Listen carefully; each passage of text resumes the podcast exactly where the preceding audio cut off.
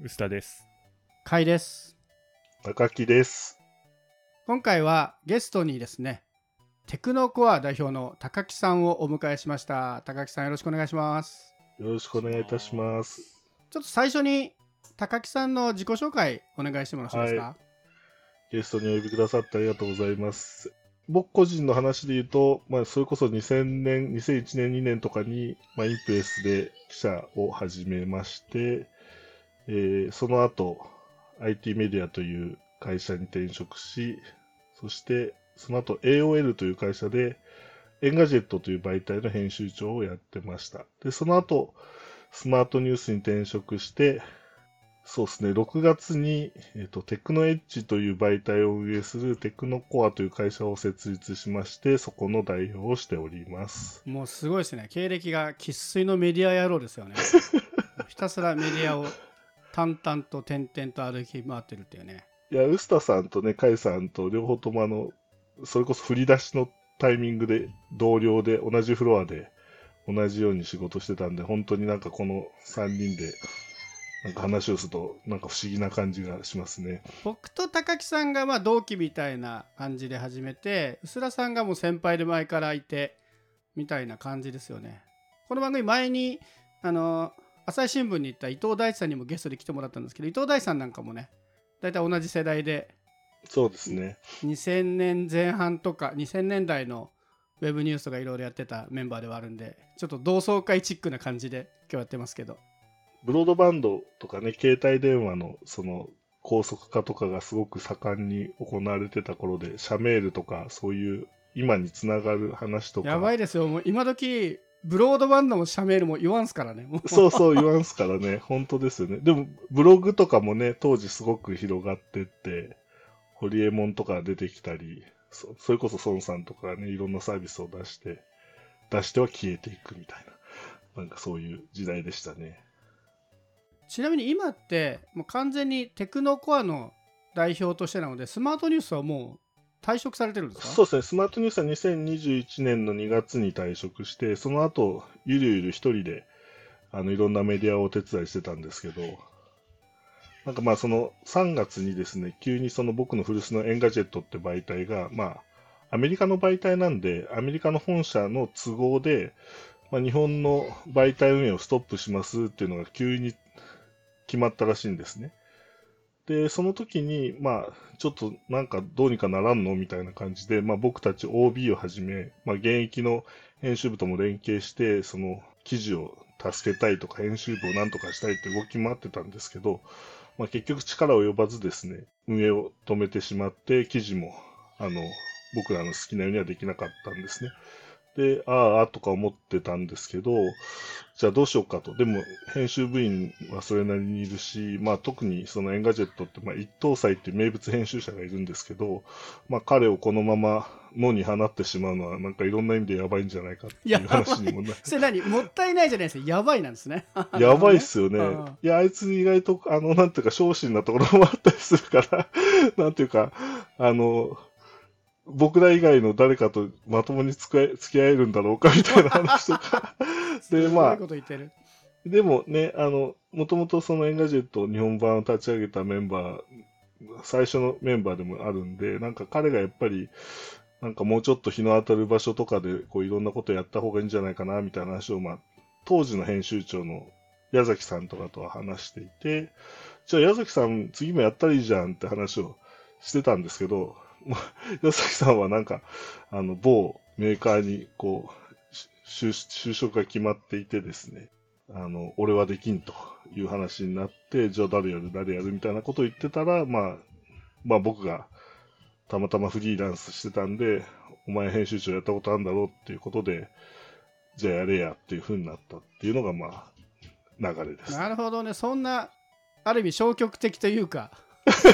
受動的な生まれ方をしてたんですねこのメディアは、まあ、あの、どっちかっていうと時間勝負だったんですね。ああなるほどまあその、当時出資してくださるところも決まってなく、でもとにかくもう5月には職が全員あぶれちゃうってことだったんで、他のメディアの編集部にこう、ある種のエンガジェットの編集者の売り込みをしつつ、あの、一方でその、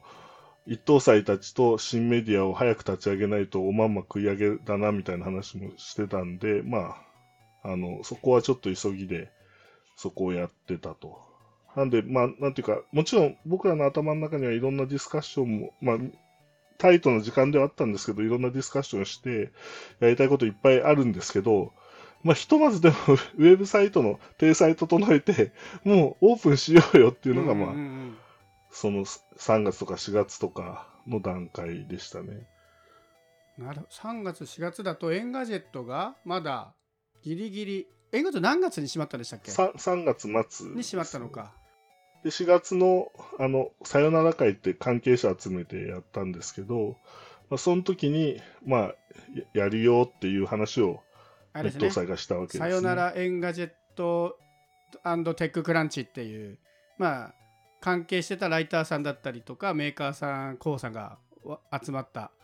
イベントでしたけどこれがね衝撃の展開で結構ですね 関係者みんな集まるって言ってで今回の話も鷹木さんが結構いろいろね先導してくれてたんですけど当日幹事の鷹木さんがいないっていうね。いやまあちょっと今もまた増えてますけど当時その僕の妻が妻と息子がですねコロナになっちゃって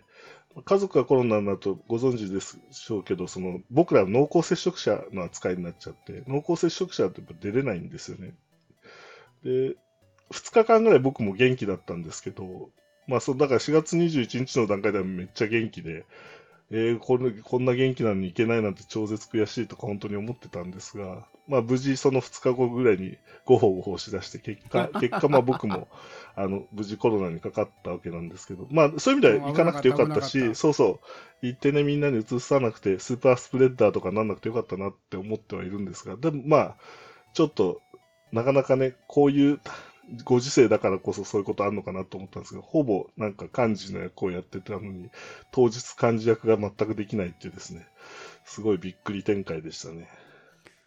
僕もね、そのパーティーは参加させていただいて、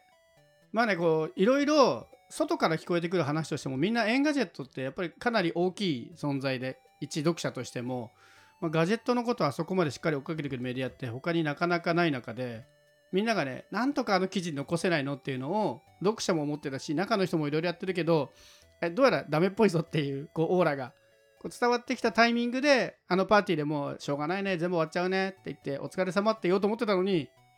こうまさかのいや新メディアやりますわっていうねこの伊藤さん 最後のねタイミング的にはすごいいいタイミングでしたね。であそこにまた奇跡のように IT メディアの松尾さんがいてそれをサクッと記事にするっていうこう綺麗なすごい流れが起きて、あれは多分ね、計算はされてないんだろうけど、結構いいタイミングのね、発表でしたよね。でもあの時は、やりますしか言ってないから、あれ、あの時まだ会社名言ってない？言ってないですね。あつかあの時は逆に言うとテクノコアっていう名前だけを出したんですね。うん、あそうか、名前の時出たんだ。そうで、テクノコアって名前を出したんですけど、そそれこそデューデリジェンスが終わってなくて、要するに商標チェックとかが終わってない段階で出しちゃって、で、その後、その後商標チェックしてたら、お、これ丸かぶりの会社なんですけど大丈夫ですかみたいな話になり、それで、その、まあ、媒体名を、まあ、テクノエッジにしましょうかっていう話で進んだんです、ね、そんな、そんな理由だったんだ。いや、ちょっと気になってたんですよ。テクノコアっていう会社名があって、媒体名テクノエッジだから、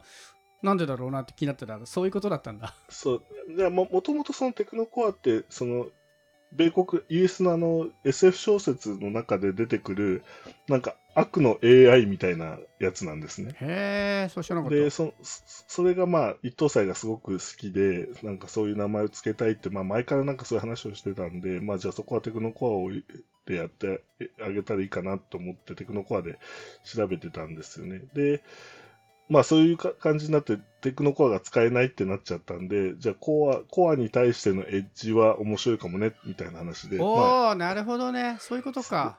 まあ、エッジってその刃って意味もあるんで、そのそういう意味で言うと、一等祭の剣豪っぽい雰囲気とも合うかもね、みたいな話で、テクノエッジっていう名前に落ち着いたた、ただ、あの、僕は 僕はってここで言っちゃっていいのかな？あの、テクノコアじゃなくてテクノエッジで統一した方がいいんじゃないかなと思ってたんですね。うん、そうですね。そう。めんどくさいから。そっちは、そうはなんなかったんですね。株式会社テクノエッジでいいかな、一等祭みたいなこと言ったら、なんかムスムスっとしてるんですよ。そうそうか、テクノカーって名前は好きだからそうそうそうそうそうで、テクノカーっていうのは、なんか、高木さんがそうけ懸念にするのはわかるし、めんどくさいかもしれないけど、俺はどの残したいんだって、珍しく一等祭が粘ったから、まあ、じゃあ分かったよって言って、テクノコアを残す形で、まあ、その社名としてしか使わないんだったら商標関係ないんで、そうですね。なんかね今調べたら、だって Google 検索の上位でもうすでに2社いますよ。そうそうそうそう全然違うテクノコアが。そうそうそうそう。これちなみにテクノコアで出てきた一番上の会社見てたんですけど、うん。取引先企業にインプレスグループがいますね。意外なつながり。あれですかね、あの、ち中央区にある会社ですかね。かな？えー、ウェブシステムとかやってるみたいですね、ね。そうですよね、んそうそう、そこがあの持ってるんですよ、あのメディア運営を。でもメディア運営してないじゃないですか。なるほどね。そう、だから、おそらくやれば勝てると思うと。まあまあでもね、スピード勝負だし、無駄な喧嘩をしてもしょうがないですもんね。そうそうそうそうそう。なるほど。これじゃあトータルどのくらいかかったの ?3 月ぐらいに、まあ、そういうのやりましょうって話が上がって、で6月にローンチだから3ヶ月ぐらい。かなりすごいスピード 3, ですね。3月の、半ばぐらいなんで、実質2ヶ月。サイト開発に1ヶ月ぐらいですね。あそうかそうか。すごいスピードでいきましたね。そうですね、もうなんか、突貫工事、ここに極まれりみたいな。あの、甲斐さんとか臼田さん、よくあのテクノエッジご覧になっていただくと分かることがあると思うんですけど、なんだなんだと思いますか？普段皆さんがよく目にしているものがな。はいい、広告が入ってないんですよね。そうなんですよ。ネットワーク広告すら入れてないんですよ。あそうね、そこですね。普通はね、Google とかの広告入れて、1表示で 0. 点何円とかね、もらえるはずなのに、それも入れてない。そう、これは、まあ、間に合わなかったんですね、つまり。そそっちなの？そう、そのえでもこれって立ち上げた時に、うわ広告もネットワーク広告も入れないんで潔いなみたいな評判だったのに そうじゃないんだこの後入っちゃうんだそうじゃない。そうなんです、そうなんです。まあでも、あの、まあ広告にね、その、そんなに僕らも別にネガティブな感覚ないんですが、まあ、正直、その、オープンしてね、数ヶ月ってそんなに大きい金額にもならないし、で、それをなんか頑張って無理無理入れるよりも、まあそこもスピード勝負で一旦出してみようや、みたいな感じで、今だからそういう意味ではすごく綺麗な体で出てますみたいな感じになっててですね。あれですしかもサイトを公開する前にティザーサイトも出したじゃないですかティザーのそうですね。あすごいかっこよくてあのカウントダウン的なやつがはい、はい。でねあすげえかっこいいデザインだ誰がやったんだろうと思ったらリリースにメチクロさんの名前を見そう、メつけてチクロさんなんです。いやーさすがですわと思いましたねメチクロさんがアートディレクションしてくださって、実装っていうか、その、実際のそのサイトデザインの方は、ギルドの方にやってもらってるんですよ。ザ・ギルドの。深津さんがやってるところにお願いをして、やってもらって。まあ、だから、ああいう動きのある、メチクロさんはね、あの、透明で僕たちに納品してくださってるんですけど、なんかいろいろこうか、うにょうに動きがある感じとかは、ギルドの人たちがいろいろ工夫してやってくださってますね。このメチクロさんって方はあのデザイナーさんなんですけど僕は、まあ、 Cerevo っていう会社にいた時に一緒に Hint っていうですねちょっと今までにない形のラジオを作る時のデザインでご協力いただいてそこで知り合ったんですけど他にもねあのグッスマっていうグッドスマイルカンパニーっていうフィギュア会社ともうめちゃめちゃかっこいいヘッドフォンとかデザインしてたりとか。でね意外に漫画のデザインとかも結構やられてるんですよね。しおりエクスペリエンスっていう漫画のデザインとか。あとなんだっけなんか他にもあこの漫画もメチクロさんなんだっていうところで。このシドニアの騎士のね、東亜重工のロゴとかメチクロさんですね。意外とねあなるほどすごいわ。さすがだなと思って。結構そういう意味では、まあ、他のウェブメディアがデザイン凝ってないとは言わないものの そうっねすごいデザインから入ってるところはありますよね。まあ、何もないからね、うんデザインやんないといけない。そこもエッエッジな感じはすごいありますけど。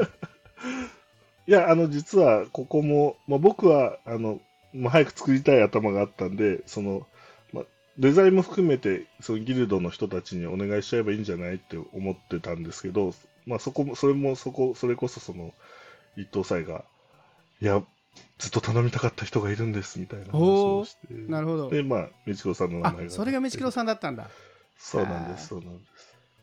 この辺の話はですね、実は来週の月曜日にオープン記念パーティーみたいのをやるんで、そこで一等祭とメチクロさんが対談するんで、お話が出るとくると思います。記事記事も上がる予定です。来週月曜日でしたっけ？あ、そうか、もうそんな近いのか。あ、え、月曜日か。あ、月曜日、火曜日。あれですよね、月曜日は海の日ですもんね。そうか、この番組ギリギリ届かねえな。惜しい。告知しようと思ったのに。はい、ありがとうございます。まあでも、あの、なんていうか、後でそういう話もななると思うんですけど、まあ今回あんまり実はすすごい、こう、極端にページビューを追うとかそういうのをちょっとやりたくないなと思おって。面白い話になってきた。そう、なんか、そこでね、勝負ししてると結局敵がヤフーとかになっちゃうと思ってて、そうヤフーの単価とかで全然もう商売にならないわけですよ。僕らページビューのボリュームが全然ないから。だからなんかそういうその勝負の仕方やっぱり嫌だよね、みたいな話をしていて、あの、いかになんか素晴らしい読者が我々にいるんだよっていう方向性でブランディングしていかないと、もう全然勝てないなっていうので、いろいろ今考えている感じですね。ぜひちょっとそのあたりを真面目にこう掘り下げていきたいとこなんですけど今時ねこうウェブメディアが結構厳しいって話いろんなところで言われるじゃないですか。やっぱりこう PV だけだとどうしても頭打ちがあるとか言われたりするし。で、まあ、エンガジェットはちょっと成長にもかかわらず閉じるみたいな不思議なデコになったけど他にもね割とあこんな大きいサイトがあっていて閉じていくとこいっぱいある中で結構こう嵐の中の船出に見えないこともないんですけど こうなんかなんか称称賛じゃないけ大ど どういうこう夢とかこう意図とかそういうのがあるのかななんていうか、その、僕、エンガジェットの、まあ、ずっとその、インプレスとか、その、IT メディアでやってきたときに、まあどっちかっていうと、その、網羅してたわけですね。そのインプレスとか IT メディアって、その、ある分野に関しては。特にインプレスは、その、携帯とか PC とかもカテゴリーを明示してチャンネル作ってるぐらいなんで、そこの部分の、なんていうか、網羅性みたいなのって、まあ、結構すごかったなとは思ってるんです。でも一方で、あの、 Engadget に僕が入った時に、伊藤、 Ittousai のその更新の仕方見てて、まあ、結構バラバラなんですね。で、網羅っていうよりは、やっぱり自分の好きなものを、なんかライフスタイルに合わせてセレクトしていくみたいな形の記事の体裁であると。で、なんか最初はやっぱそれで僕は結構伊藤祭とやり合ったりもしたんですけど、まあ1年2年とかやっていくうちに、なんかこういうのも実はやり方なんだなっていうふうになんとなく思って、だからそのテクノロジー網羅媒体ではなくて、テクノロジー搭載ライフスタイル媒体なんだなっていうのが 僕の中にあるんですね。で、こので Ittousai セレクションのライフスタイルっぽい、なんていうか、ピックアップに読者が結構ついてきてくれていて、それが結局その Engadget の母体母体というか、それになっていったのかなというところがすごくあるんで、同じようにライフスタイルなんじゃないかなって個人的には思っていて、その朝起きてから夜寝るまでに、なんていうか、一等祭のライフスタイルに合ったテクノロジーのネタをピックアップしつつ、それを楽しんでくれる読者に寄り添って生きていくみたいな、そんなイメージですね。まあ、それ、そこには、まあ、そういうその、リアルのイベントとかもあるだろうし、こういうその、音声配信だったり動画配信みたいなタッチポイントもあっていいし、まあ、もっとだらっとした、なんか Discord なのかわかんないですけど、おなるほどそういうなんかみんなで喋れるみたいな、なんかそういうのがあってもいいかな。まあ、これ、この間もちょっと下打ち合わせの時に甲斐さんに少し話したんですけど、やっぱ僕、やっぱインプレスに入ってすごく良かったなって思ったんですね。まあ、ちょっとなんか話が前後してよくわかんなくなってるんですけど、あの、なんでかっていうと、同世代で、その、なんていうか、自分の好きなことをみんなと一緒にシェアして楽しんだって、やっぱりインプレスの時一番あったわけですよ。例えばその、ちょうど DS みたいなハードウェアが出てきてる時に、こう、インプレスって、その、僕らの当時30ぐらいですよね。30前後の人たちが、こう仕事が終わって9時ぐらいにみんなでマリオカートやるみたいな話を、まあ、誰ともなくやってたわけじゃないですか。で、12時ぐらいまでやって、そこから帰るみたいな。で、なんかすごく原体験として、やっぱああいうのって面白かったな。やっぱ価値観一緒の人たちが、特に集まるって決めなくても、集まれる場所があって、なんか知んないけどすごく盛り上がって、仕事で疲れてるはずなのに、1時間2時間熱中して、ああ、やったね、みたいな感じで、特に何も実はやってないんだけど、あの、マリオカートやってただけなんだけど、でもそれですごく充実感あったし、なんか俺ら最高だな、みたいな感じもあったわけですよね。なんかああいうのが、なんかすごくヒントになっていて、ああいうその楽しめる場所みたいなのをテクノエッジで作っていけるといいのかなっていうふうに思いますね。なんか、VR の場場とかでもいいと思ってるんですけど、そのテテクノエッジ基基地みたいな、わかんないですけど、そういうそのベースがあるといいのかなっていう、ぶ物質みたいなやつですね。なるほガジェットの時の部部活動みたいなイベントを何度もやってたんですけど、もはや部室かなみたいな。なんか部室みたいのを作りたいなっていう気はしてますね。鷹木さんが Engadget の編集長やった時に、まあ、いろんなことを新しいことされてたんですけどおそらくみんながこうあの時の鷹木さんのやってたいろんな取り組みの中で一番思い出深いのも例大祭だと思うんですよね。ありがとうございます。よく言われます。はい、あの Engadget が主催で、まあ、いろんな、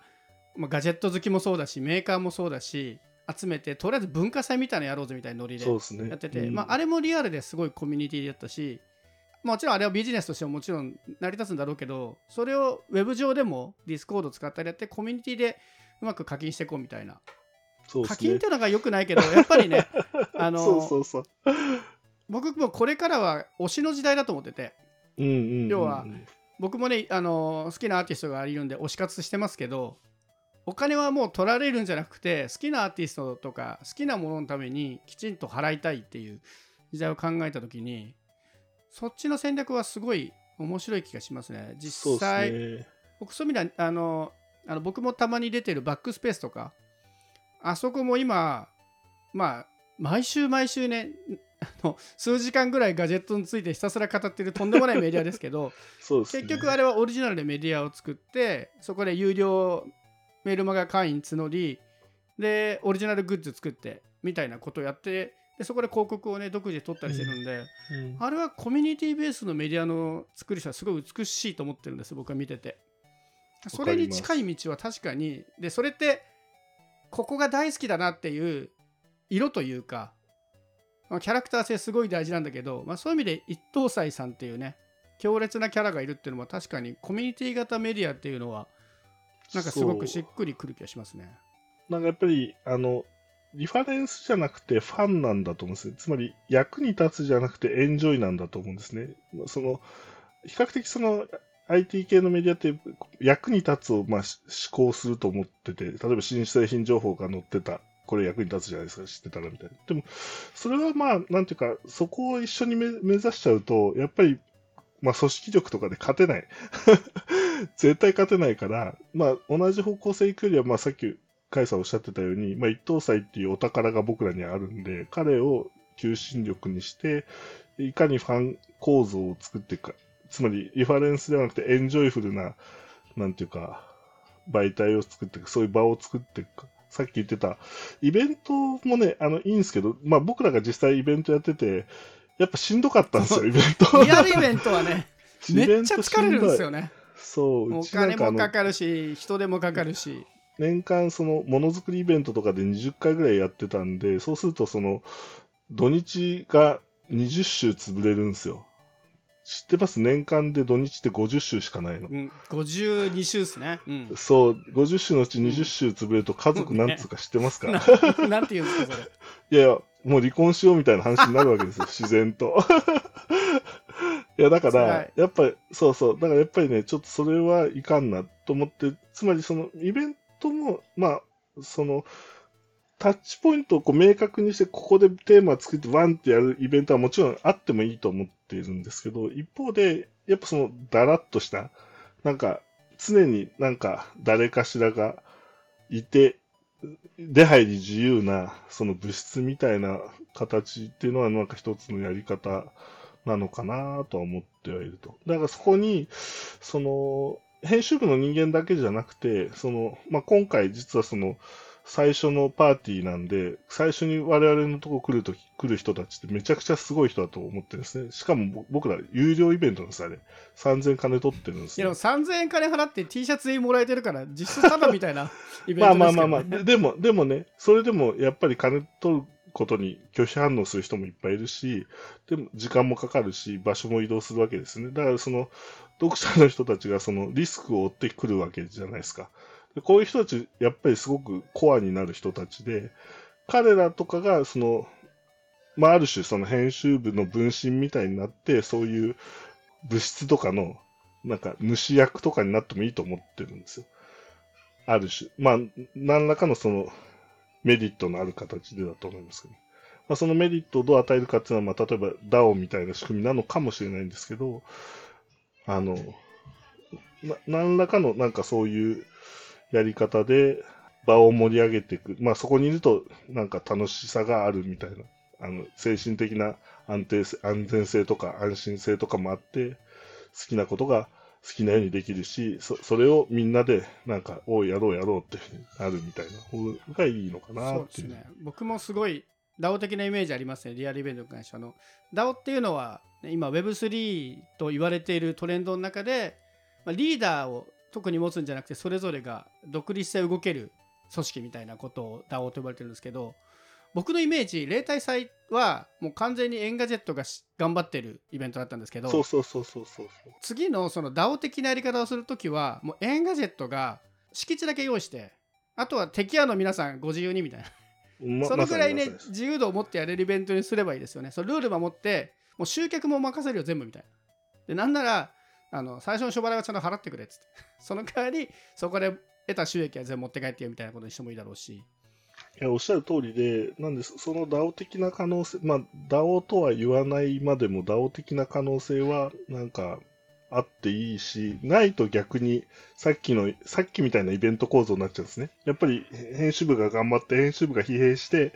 なんとか成り立つみたいな風になっちゃって、そうすると個人的にも離婚の危機みたいになっちゃうんで、あまりそっち方面に足を踏み踏み込みたくないっていうのももう正直あると。なんでやっぱり、まあ、今風なアプローチで言えばまさにその DAO みたいなのは僕らのなんか悩みをうまく解消できる可能性があるなっていうふうに思ってます。あとまあ僕らもいい年になってきたんでああいう肉体的苦労はできるだけしないでそう、そう。効率よくやりたいなっていう気持ちにはなってますよねあれはあれで楽しかったんだけどちょっと今の年齢でやりたくないそうなんですね。何が楽しいかとか、こういう風になったら楽しいぞっていうのはなんとなくやっぱイメージはあるんですよ。だからそこにどういう風なアプローチでなんか行くのが正しいのかなっていうのをもうちょっと試行錯誤する感じかなっていうふうに思いますね。いやーすごい面白そうあそしてあえてちょっと厳しめに突っ込みを入れるんですけどうん。すごく魅力的な取り組みである一方こう一等斎さんが尖りすぎてるがゆえに その一等さんファンはめちゃめちゃいるんだけど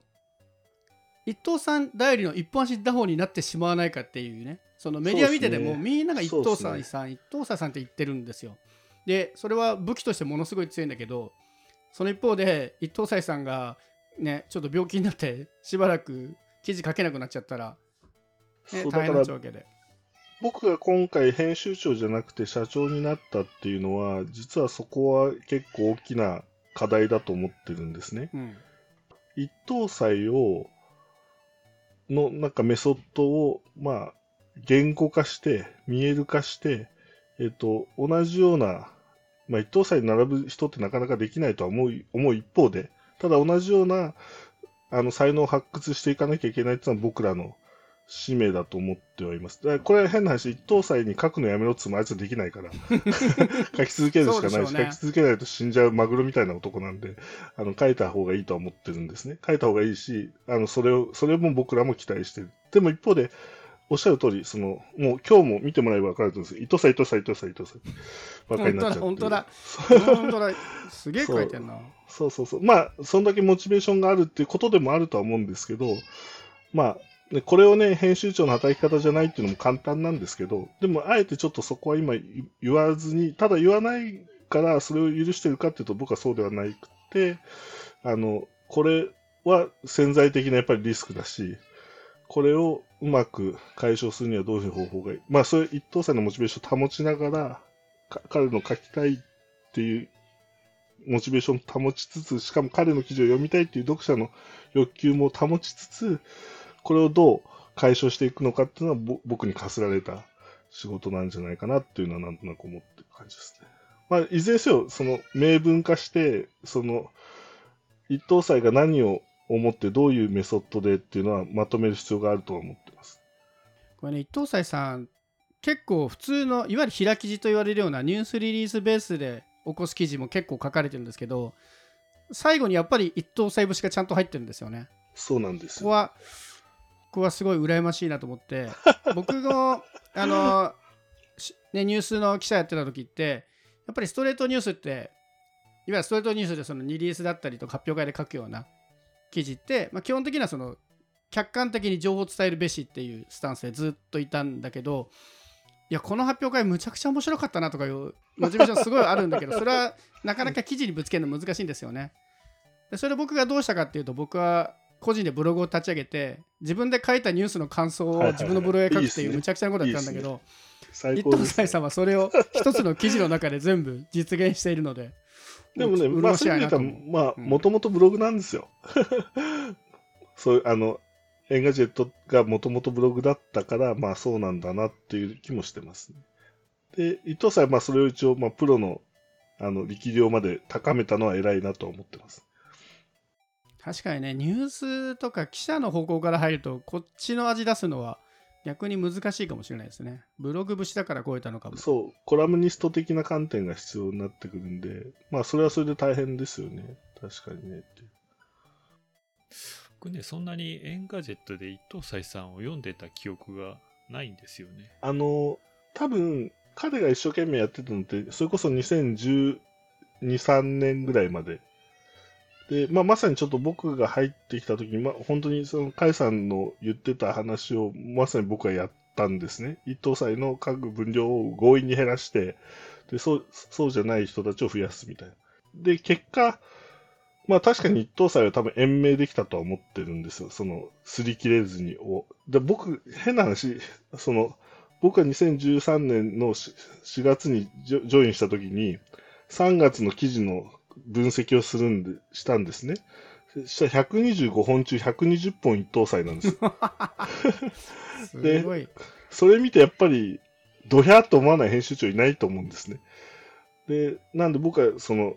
せめて60本とか40本とかにして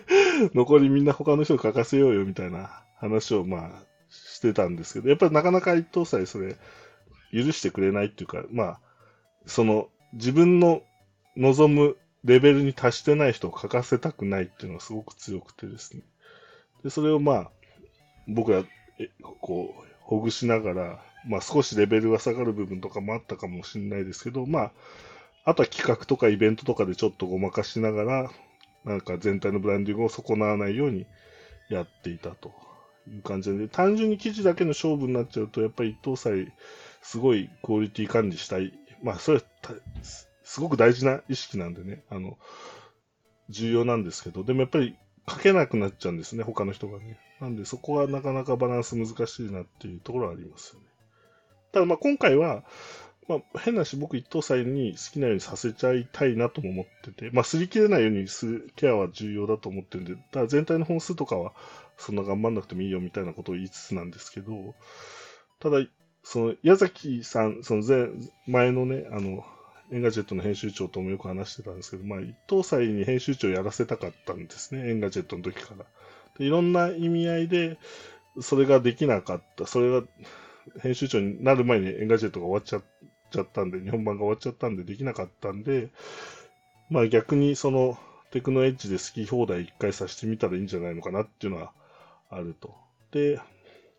ある種の予算も渡して、うんと、それでどこまで